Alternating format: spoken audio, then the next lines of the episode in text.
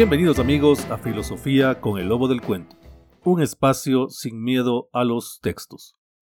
La reacción hacia el humanismo, los sofistas y Sócrates, es la cuarta parte de la pequeña pero fundamental obra de William Guthrie, Los filósofos griegos, de Tales a Aristóteles. En este capítulo, nuestro autor nos acerca a la segunda mitad del siglo V a.C., momento particular y crucial para la filosofía, pues, entre otras cosas, se produce, como dice Guthrie, una rebelión del sentido común, que consiste en interesarse más por los problemas que plantea la vida humana que aquellos tan lejanos relacionados con la naturaleza. Comenzamos.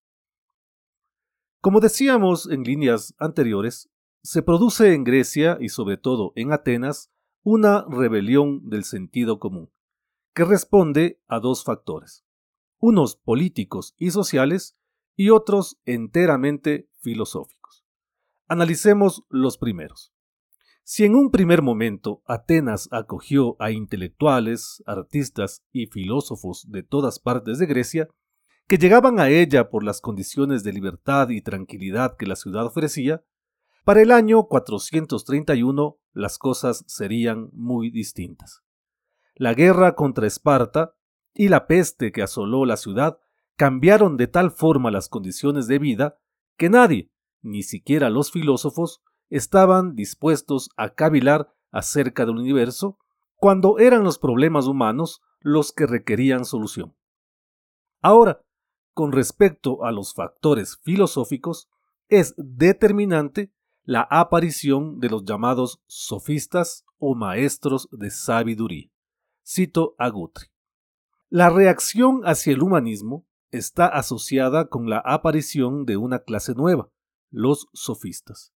Se dice con frecuencia que los sofistas no fueron una escuela filosófica particular, sino que la sofística más bien constituía una profesión.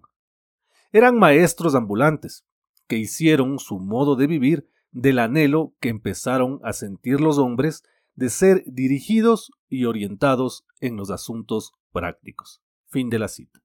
Aunque los sofistas no constituían una escuela, sí se puede reconocer entre ellos, sobre todo, tres cosas.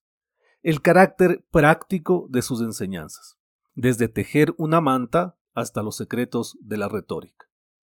El cultivo del escepticismo y la desconfianza frente al conocimiento. Gorgias, por ejemplo, un famoso sofista, afirmaba que nada existe, y si existiese algo, no podríamos conocerlo. Es más, si conociésemos algo, no podríamos comunicarlo.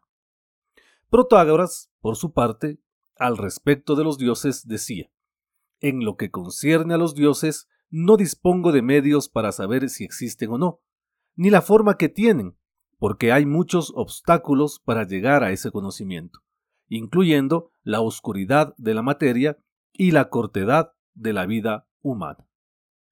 Como podemos ver, el escepticismo de los sofistas no se limitaba a la influencia de los dioses, alcanzaba también para cuestionar las leyes que regían la ciudad, básicamente porque la idea de que el mismísimo Apolo entregó la legislación a los fundadores ya no resultaba creíble.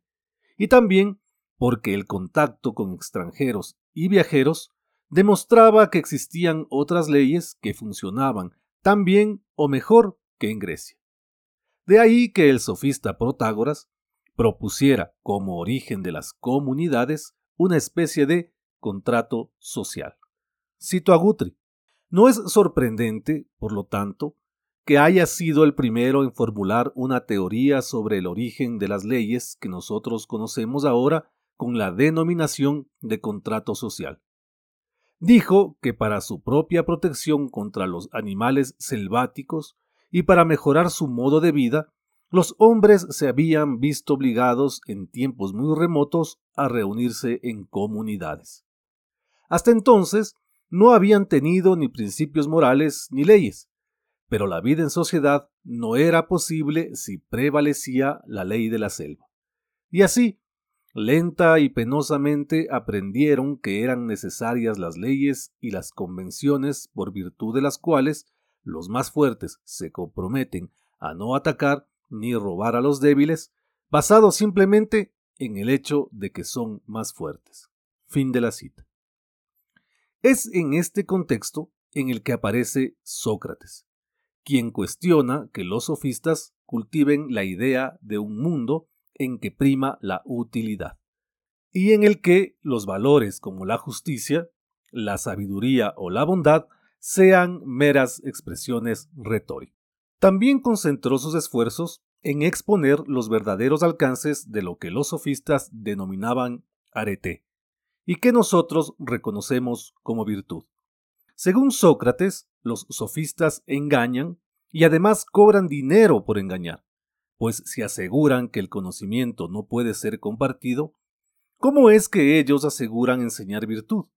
Además, cuando los sofistas hablan de arete o virtud, se referían a un concepto que se limitaba a definir las habilidades que tiene una persona en alguna actividad.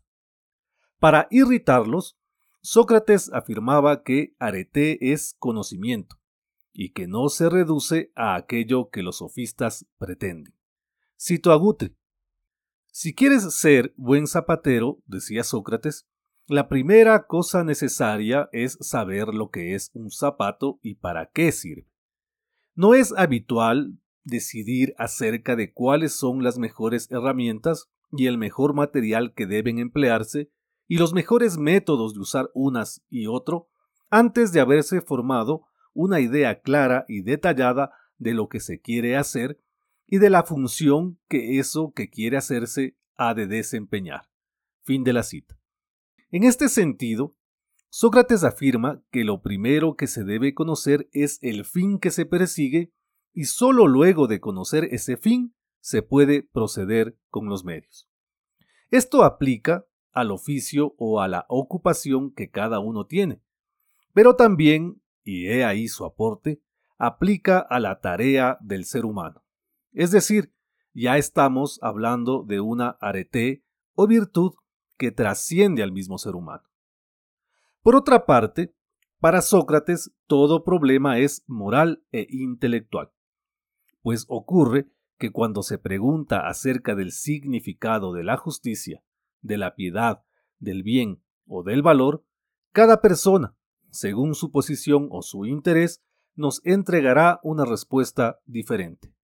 La conclusión a la que llega Sócrates es si todos entregan una respuesta diferente, entonces lo cierto es que ninguno sabe lo que es la piedad, el bien o el valor, aunque aseguren categóricamente saberlo.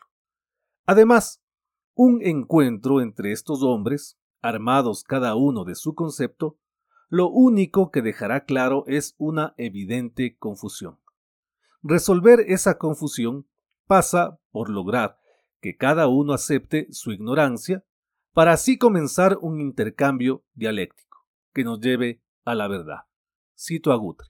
La esencia del método socrático consistía en convencer a su interlocutor de que, aunque creía saber algo, en realidad no sabía nada.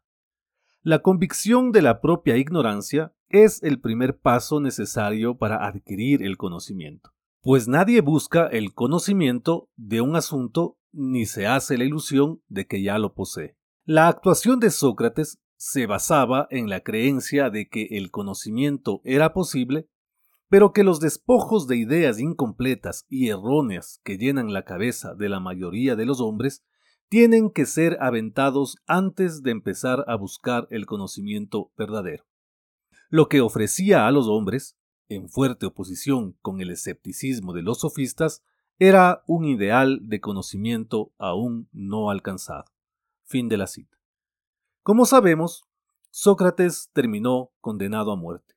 Sin embargo, en la obra de Platón, su pensamiento encuentra su continuación y su desarrollo, de forma tan particular, y yo añadiría única, que el pensamiento de maestro y alumno quedó para siempre relacionado.